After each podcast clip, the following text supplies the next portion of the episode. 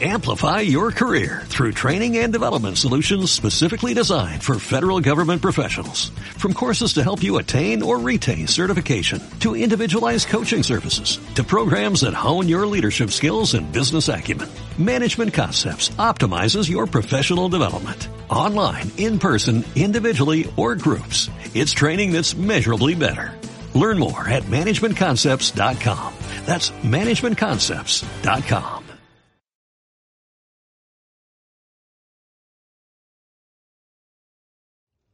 Muy buenas a todos, esto es Estado de Alarma.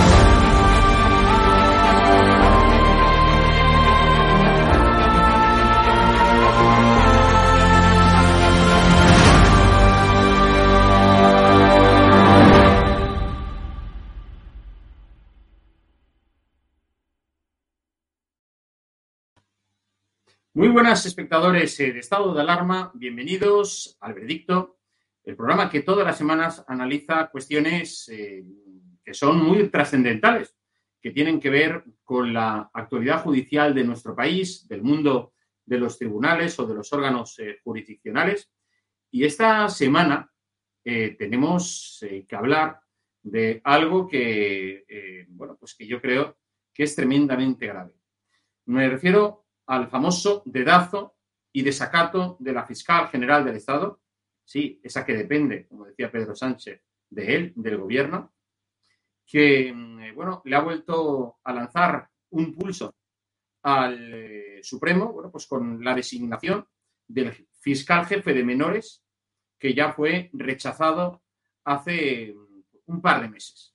Ella, R que R, insiste en querer poner a esa persona hay ahora mismo una guerra abierta en el ámbito de los, eh, fiscales. Por ejemplo, pues el, fiscal que en su momento ella mismo eh, no eligió. Ya también, es decir, hemos conocido esta semana a través de diferentes informaciones que pidió que se apartara en dos procedimientos por su pasado como ministra. Me estoy refiriendo, bueno, pues eh, sobre un asunto que afectaba a la, a Lady Desigualdad y Irena Montere, la, ministra de Desigualdad, de Igualdad en términos oficiales, o como, por ejemplo, eh, se refirió a este fiscal, fiscal de la Rosa, que no tiene nada que ver eh, con nuestro analista de cada semana, Fernando de Rosa, a quien le acusó de falta de sensibilidad con perspectiva de género. esto ya es tremendo, lo de perspectiva de género aplicado a todo. No sé, aquí uno tendrá que decir pues cuando se despida, pues buenas tardes con perspectiva de género. Vamos a hablar ya con, eh, Fernando de Rosa, que nos acompaña en el día de hoy y a quien eh, quiero eh, analizar con este tema, pues por la importancia que, que merece. Muy buenas, Fernando. Muy buenas, Jorge. Oye, hemos titulado el programa de hoy del veredicto El dedazo y desacato de Dolores Delgado, Lola para mm, su pareja Baltasar Garzón y para mucha gente, al Supremo. Eh, cuéntanos un poco, ponnos en antecedentes y desde tu punto de vista como experto en temas eh, jurídicos, ¿qué es la, opinión que te merece todo esto? Bueno, Lola también para Villarejo, ¿no?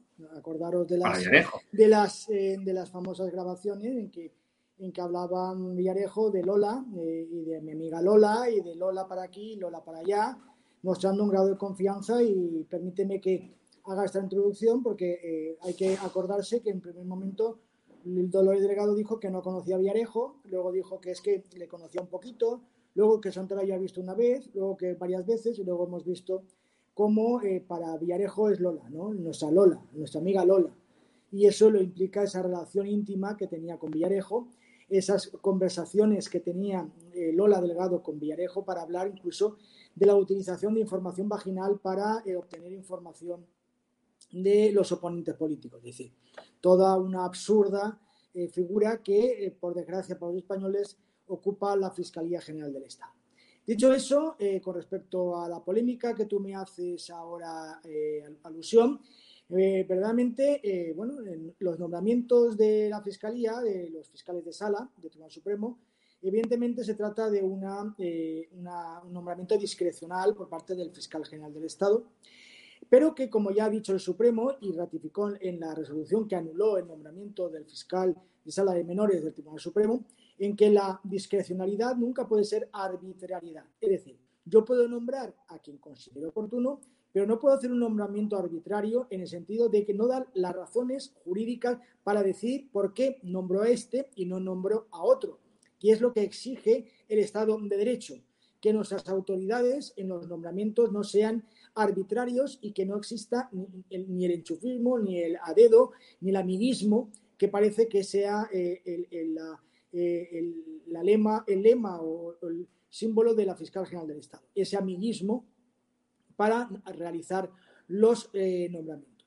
El Tribunal Supremo anuló por falta de motivación, por falta de, que no dio las razones jurídicas oportunas por parte de, Lola Delgado y ahora ella, eh, con un acto totalmente autoritario y que demuestra su personalidad, lo que ha hecho es decir, bueno, yo le nombro primero, en primer lugar porque quiero nombrarlo, porque tengo la facultad de nombrar a quien me dé la gana. Primer error, no puede nombrar a quien le dé la gana tiene que nombrar entre los candidatos a quien considere oportuno, pero razonando el por qué. Entonces, eso de que me da la gana y yo nombro a quien quiero, eso es propio de, las dictaduras venezolanas, donde eh, su pareja Baltasar Garzón se ha encontrado siempre históricamente muy a gusto, como en Cuba o en otros eh, países autoritarios. Y en segundo lugar, le ha dicho el Tribunal Supremo, no solamente usted no puede nombrar a quien le dé la gana, sino nos tiene que razonar por qué nombra a uno y no nombra al otro, al otro recurrente. Y lo que ha contestado Lola Delgado es que no, que no coincide con el proyecto eh, jurídico del fiscal La Rosa, que como me has indicado no tiene nada que ver conmigo, es decir, el apellido eh, es... En fin, tú eres de Rosa y él es de La Rosa, ¿no? De todas maneras, no tiene nada que ver conmigo.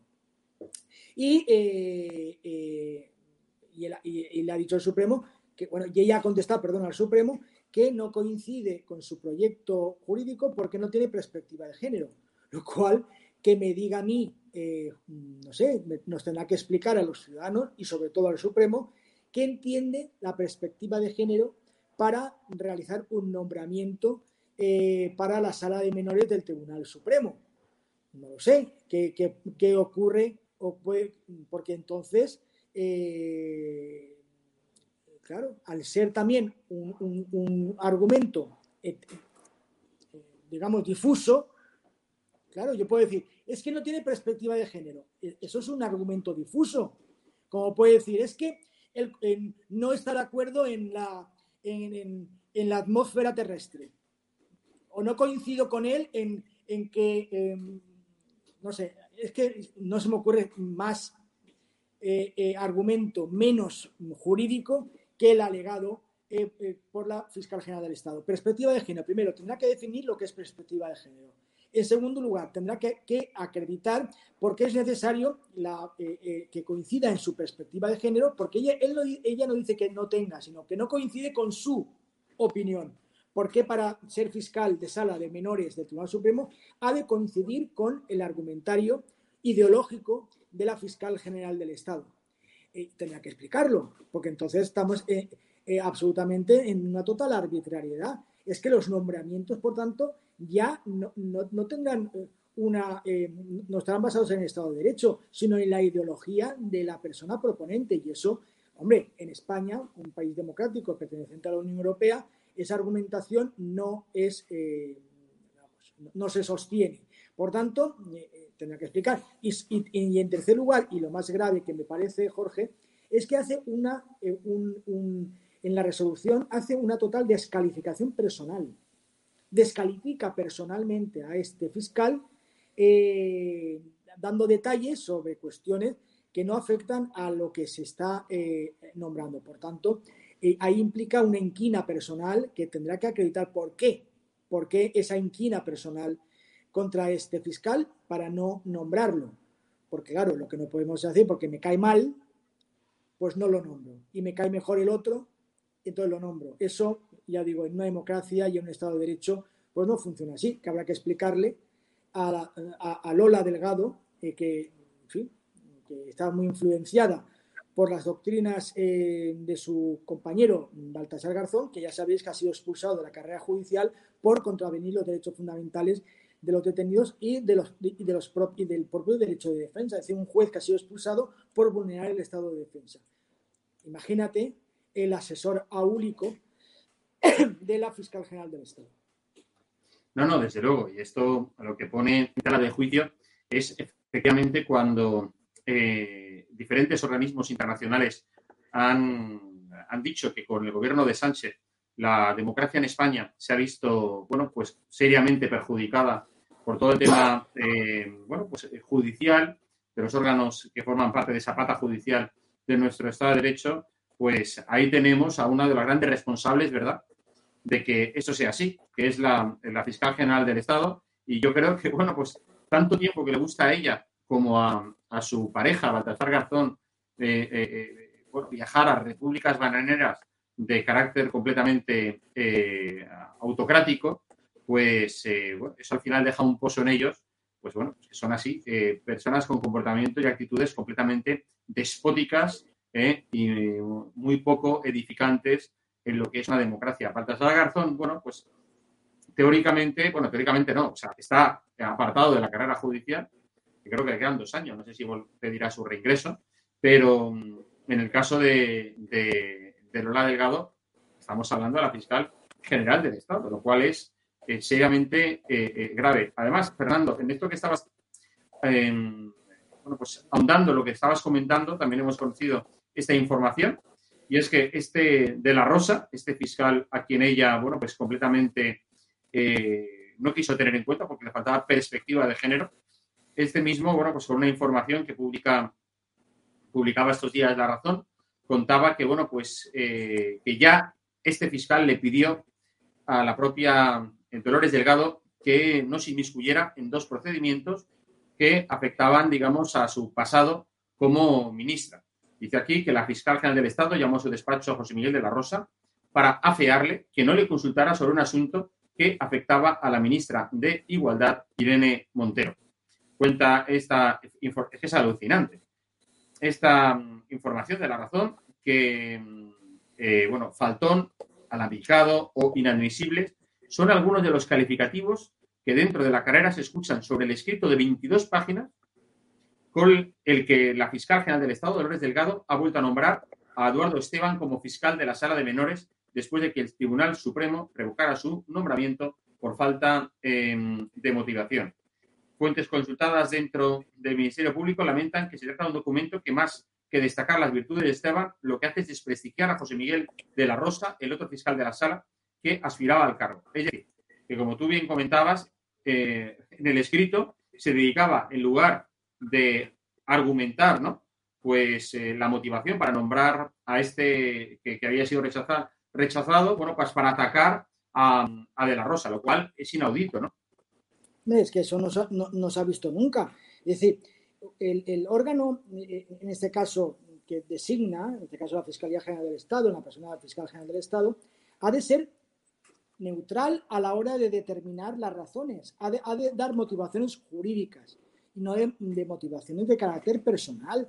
Es decir, porque se está vulnerando entonces el derecho eh, del propio, eh, en este caso, fiscal de la Rosa, que, eh, que se ha visto atacado por la fiscal general del Estado. Por tanto, eso es el problema que tenemos en España con esta con esta señora, ¿no? Y que muchas veces decimos, es que la, atacamos o se ataca, es el argumento que utiliza la fiscal general del Estado, eh, porque, porque su pasado de ministra de Justicia y por su relación con, con Baltasar Garzón. A mí me ha llegado a decir la oposición socialista que yo, eh, pues bueno, que no, no atiendo a a la separación de lo que pueda ser la vida personal de la vida profesional. Es que en este caso la vida personal de la fiscal general del Estado es muy, es muy elocuente, porque también conocemos, como muy bien sabes, Jorge, que la petrolera venezolana eh, contrató al despacho de Baltasar Garzón pagándole varios millones de euros. Sabéis que la, petrolera venezolana está intervenida por el gobierno Maduro, es el gobierno Maduro quien, eh, eh, quien, quien actúa a través de esa petrolera estatal, eh, contrató al despacho de, Baltasar Garzón para estrechar relaciones con la Fiscalía General del Estado, para poder intervenir cuando algunos de sus miembros pueden haber tenido algún tipo de acusación eh, en España. Es decir, una petrolera venezolana pro, Maduro contrata a la pareja de la fiscal general del Estado para estrechar relaciones y obtener información sobre los procedimientos judiciales. Es que eso ya supondría inmediatamente la dimisión de la fiscal general del Estado, porque ¿qué vamos a sospechar? Que la señora Delgado da información privilegiada a su pareja para que ésta a su vez cobre varios millones de euros de una entidad eh, extranjera para obtener información interna de la Fiscalía General del Estado, tenemos que deducir, en virtud del contrato que fue denunciado eh, por varios eh, medios de comunicación que mm, se están valiendo de esa relación personal. Por tanto, esa relación personal es determinante a la hora de garantizar el Estado de Derecho. Y también, permíteme que te diga, Jorge, que hemos visto en, un, digital hace unos pocos días cómo Baltasar Garzón, en una entrevista, sale en la defensa de mm, Dolores Delgado diciendo que es la mejor fiscal general del Estado de la historia de España. Lo dice literalmente, lo cual evidentemente a mí me sonroja. Me sonroja, primero, que en, una entrevista eh, la pareja tenga que eh, decir lo buena que es su pareja como fiscal general del Estado.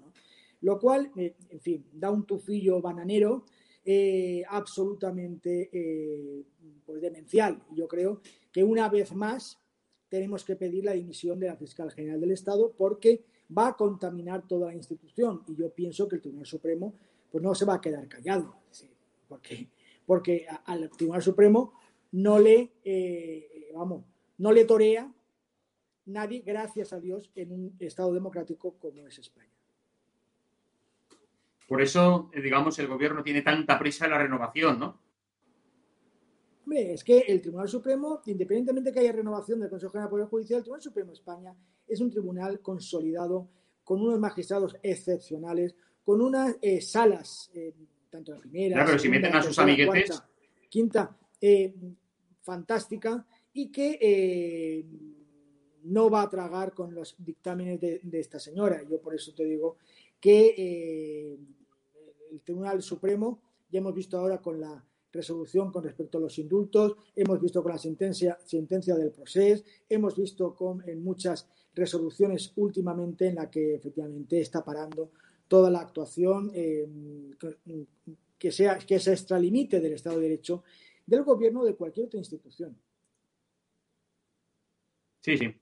Oye, por cierto, eh, Fernando, hay un tema que, quiero también eh, comentar contigo y que es de rabiosa actualidad. Hemos conocido estos días em, una información referida a la Fiscalía em, en la Comunidad Valenciana, donde se le da vía libre al Tribunal Superior de Justicia, este mismo también de la Comunidad Valenciana, para acabar investigando y, e imagino, bueno, pues juzgando a Mónica Oltra por toda la cantidad de indicios que dice que hay en el caso, eh, bueno, por el encubrimiento de los abusos sexuales de su entonces marido a, una menor.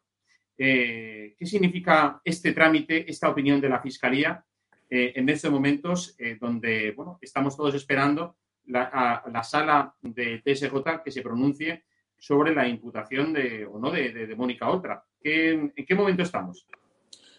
Bueno, el juzgado de instrucción número 15 de Valencia eh, dictó un automotivado dirigido al Tribunal Superior de Justicia porque eh, consideraba que ahí había indicios racionales de criminalidad contra eh, la vicepresidenta del gobierno valenciano, Mónica Oltra.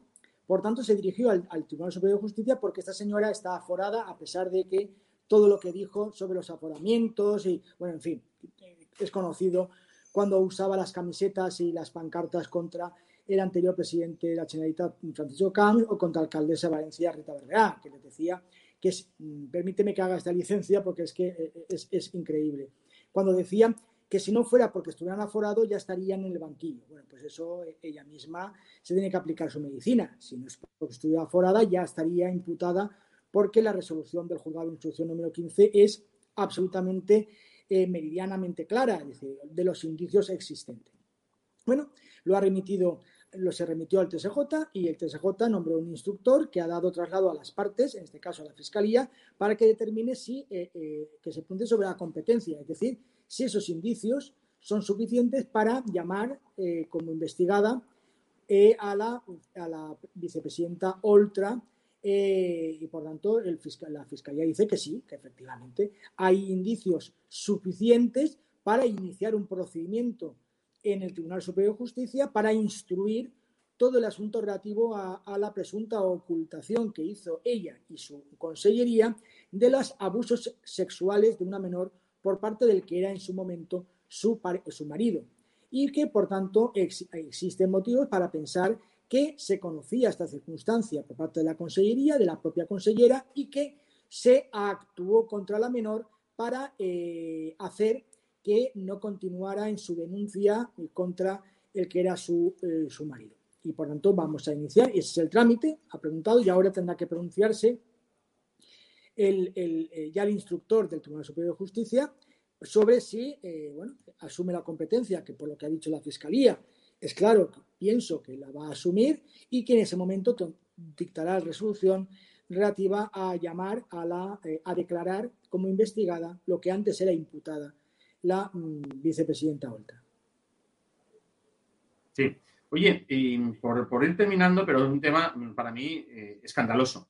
Hemos conocido a lo largo de esta semana informaciones que apuntan a, bueno, pues a una posible financiación ilegal del Partido Socialista en este caso en la Comunidad Valenciana, hemos conocido que uno de, los intermediarios era un tal José Luis Vera, una persona que estaba percibiendo dentro de esta trama llamada Azul, de trama de corrupción política, donde bueno, pues se sobornaba a determinados políticos del Partido Socialista a cambio de favores políticos en las procesiones de, bueno, pues de proyectos urbanísticos y demás. Eh, que, bueno, pues este José Luis Vera no es un funcionario cualquiera, no es una persona eh, bueno, pues no sé, eh, el típico testaferro eh, o portamaletines del Partido Socialista. Estamos hablando de un personaje que, más allá de todo eso, resulta que estuvo trabajando como, como, como juez, como magistrado en la Audiencia Provincial de Valencia. Y se le acusa de, de, bueno, pues de haber cobrado 1,3 millones de euros en comisiones, en mordidas y, bueno, como aparece en ese titular del español, el juez que el PSOE fichó para combatir en Valencia la corrupción del PP cobró esto. Es decir, eh, y es verdad, en su currículum, que a ver si tenemos ocasión de mostrarlo, em, aparece que él estuvo, mm, amado, lo dice él, presume, presume de ello, en su currículum eh, presume que estuvo durante ocho años trabajando en la, en la Audiencia Provincial de Valencia, vamos a ver dónde aparece aquí. Juez magistrado de la Audiencia de Valencia, ocho años, más de 2.500 resoluciones como eh, ponente.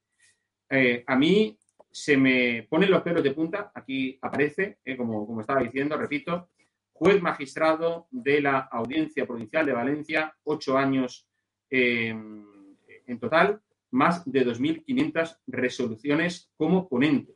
Como digo, Fernando, a mí esto me pone los pelos de punta. ¿Cómo puede ser? Es decir, primero que un tío que tiene el carnet del PSOE, o sea, tú, por ejemplo, has sido, bueno, eh, eh, tantas cosas en la carrera judicial, pero tú, eh, Fernando, eres una persona que, te ganaste tu plaza como juez, que sacaste tus oposiciones. ¿Y cómo es esto? Es decir, que, la gente tiene que saber. O sea, ¿hay magistrados de la audiencia que son nombrados a dedo por los partidos políticos? No, a ver, Vera era magistrado sustituto, es decir, que estaba en, cuando había algún alguna posibilidad de, un juez o un magistrado que estuviera enfermo o tuviera vacante, se le llamaban y son bueno nombrados solamente para apoyar en el caso que hubiera necesidad. No es, un, no es un juez de carrera, lo que pasa que es que a toda esta gente se le llena la boca decir que el juez, no, no juez, no juez, él estuvo de apoyo en, la audiencia eh, provincial, dictó mm, resoluciones, pero no, nunca eh, aprobó una oposición y solamente estaba mm, designado como eh, magistrado de apoyo. ¿Pero quién lo nombró? abogado, que son mm, llamados para realizar alguna, algún apoyo en alguna sala, en caso, yo digo, enfermedad, vacante, etc. Este señor, evidentemente, en la época en que participó, en, tareas jurisdiccionales de apoyo, pues eh, intentó ganarse ese halo de, magistrado, de juez, cuando, ya digo, no tiene nada que ver, no es, ningún juez de carrera ni gana nunca ninguna oposición, pero sí que es una persona que estaba vinculada al Partido Socialista históricamente y que eh, ahora hemos visto que él lo único que hacía bajo mano presuntamente y según el propio sumario, pues, eh, eh, pues obtener dinero a cambio de pues, realizar actos que pudieran poner en relación a personas del Partido Socialista con otros empresarios para obtener algún tipo de contratación. Es decir, estamos ahora en la propia investigación. Por tanto, mm, Jorge, no se trata de ningún magistrado. él estuvo de apoyo en, eh, la audiencia, pero, en fin, no, no, tenía la condición eh, de juez y, por tanto, en, su currículum, no puede, que dictó, en el currículum. ¿Me oyes? Sí, sí, que en su currículum no puede hablar de eso. Pone 2.500 resoluciones como ponente. Me parece una barbaridad. Haber, haber puesto 2.500 resoluciones, evidentemente, pero eso no implica que eh, sino él, las, las, pudo efectuar en virtud de un nombramiento que se realizó por la sala, lo que fuera, como de apoyo. Es decir, son las figuras de los eh, jueces de apoyo, jueces, jueces eh, y magistrados que no tienen la condición de juez, pero que sí que mm, son abogados y que anualmente se abren unas bolsas en, la sala de gobierno de cada Tribunal Superior de Justicia en que los abogados presentan currículum y bueno, en virtud de, la, de su currículum, pues pueden ser llamados para realizar estas acusaciones, que a mí me parece muy mal, ¿eh? me parece muy mal. Yo formo parte de la sala de gobierno del CSJ de la Comunidad Valenciana y siempre he considerado que eso era una corruptela, pero no por él, sino yo creo que lo que había que, siempre he pensado que lo que hay que crear son plazas de jueces titulares y no estar siempre con estas figuras, estas historias de eh, jueces que eh, personas que puedan entrar por la puerta de atrás en la, en la eh, para dictar resoluciones. Por tanto, creo que debería acabarse con eso, como otras muchas cosas que. Porque además tendrán, perdona, tendrán Fernando el salario equivalente a cualquier magistrado. Evidentemente, se le paga atendiendo la, las actuaciones, por días, por semanas, por mes o, tú estuviste X años para sacarte unas oposiciones y un tío como él, entrando por la puerta de atrás, un presunto, o a todas luces, casi corrupto, ¿eh? pues ha estado dictando 2.500 resoluciones. Válgame Dios, habría que verlas ¿eh? y estudiarlas porque puede haber eh, tela. en fin, una persona con tan poca ética y, moral. Pues eh, Fernando de Rosa, muchísimas gracias por acompañarnos hoy en el veredicto esta semana. Volveremos la semana que viene analizando estos temas que, estremecen a cualquiera, pero de luego hay que seguir luchando para conseguir, que nuestro derecho sea verdaderamente fuerte ¿eh? y, no vaya en retroceso como vienen diciendo otras instituciones internacionales. Muchas gracias. Muchísimas gracias y siempre a vuestra disposición, Jorge. Un abrazo grande. Bueno, pues aquí tenemos que dejar el veredicto de esta semana. Muchísimas gracias por acompañarnos una semana más. Creo que hemos hablado de temas muy importantes de esta Lola Delgado, Lola Lolita, la Lolita de Villarejo, la novia de Gazón, la amiga de Sánchez, Antonio Mentira Sánchez, y hemos acabado hablando de un, eh, vamos, de un chorizo, como es este José Luis Vera, eh, que mm, a la luz de, los, de las investigaciones que están haciendo la, anticorrupción, la policía, etcétera, pues creo que, queda fuera de, toda duda. Un tío que estuvo ejerciendo de magistrado en la audiencia policial durante ocho años y dictó 2.500 resoluciones, va y resulta que se eh, eh, levantó más de un millón de euros en mordidas. Es increíble. En fin,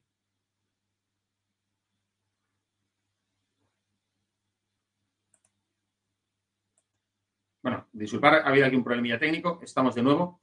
Eh, lo dicho, muchísimas eh, gracias por acompañarnos eh, una semana más. Volveremos en, la semana que viene en el veredicto. Sigue la programación ahora en estado de alarma. Que seáis muy felices a pesar del gobierno.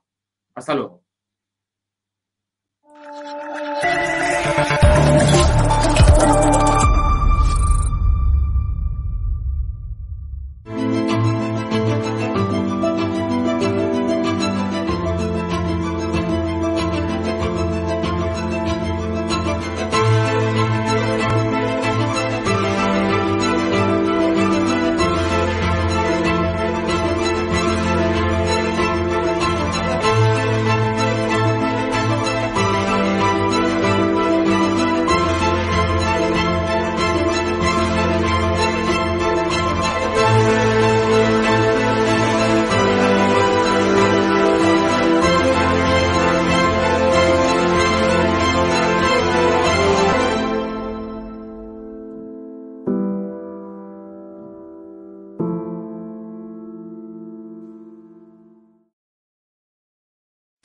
Amplify your career through training and development solutions specifically designed for federal government professionals. From courses to help you attain or retain certification, to individualized coaching services, to programs that hone your leadership skills and business acumen, Management Concepts optimizes your professional development. Online, in person, individually, or groups. It's training that's measurably better. Learn more at managementconcepts.com. That's managementconcepts.com.